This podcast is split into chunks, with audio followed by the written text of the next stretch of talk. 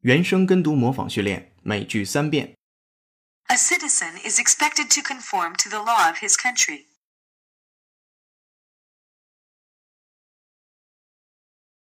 A citizen is expected to conform to the law of his country.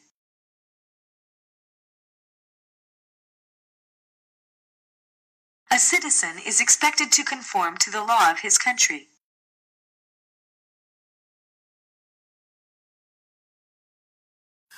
Wall and ceiling spaces would be insulated to conform to new building regulations.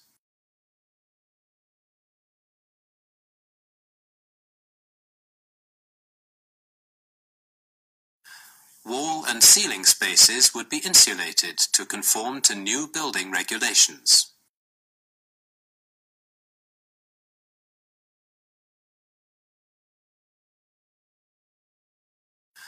Wall and ceiling spaces would be insulated to conform to new building regulations.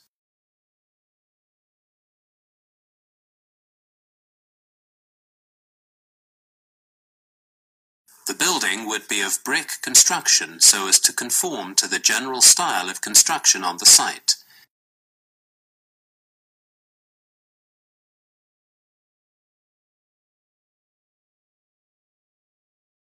The building would be of brick construction so as to conform to the general style of construction on the site.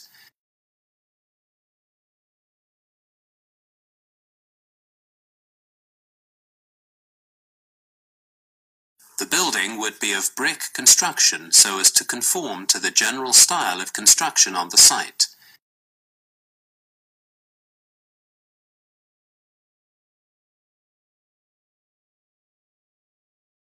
原声跟读模仿结束，恭喜你，今天又进步了。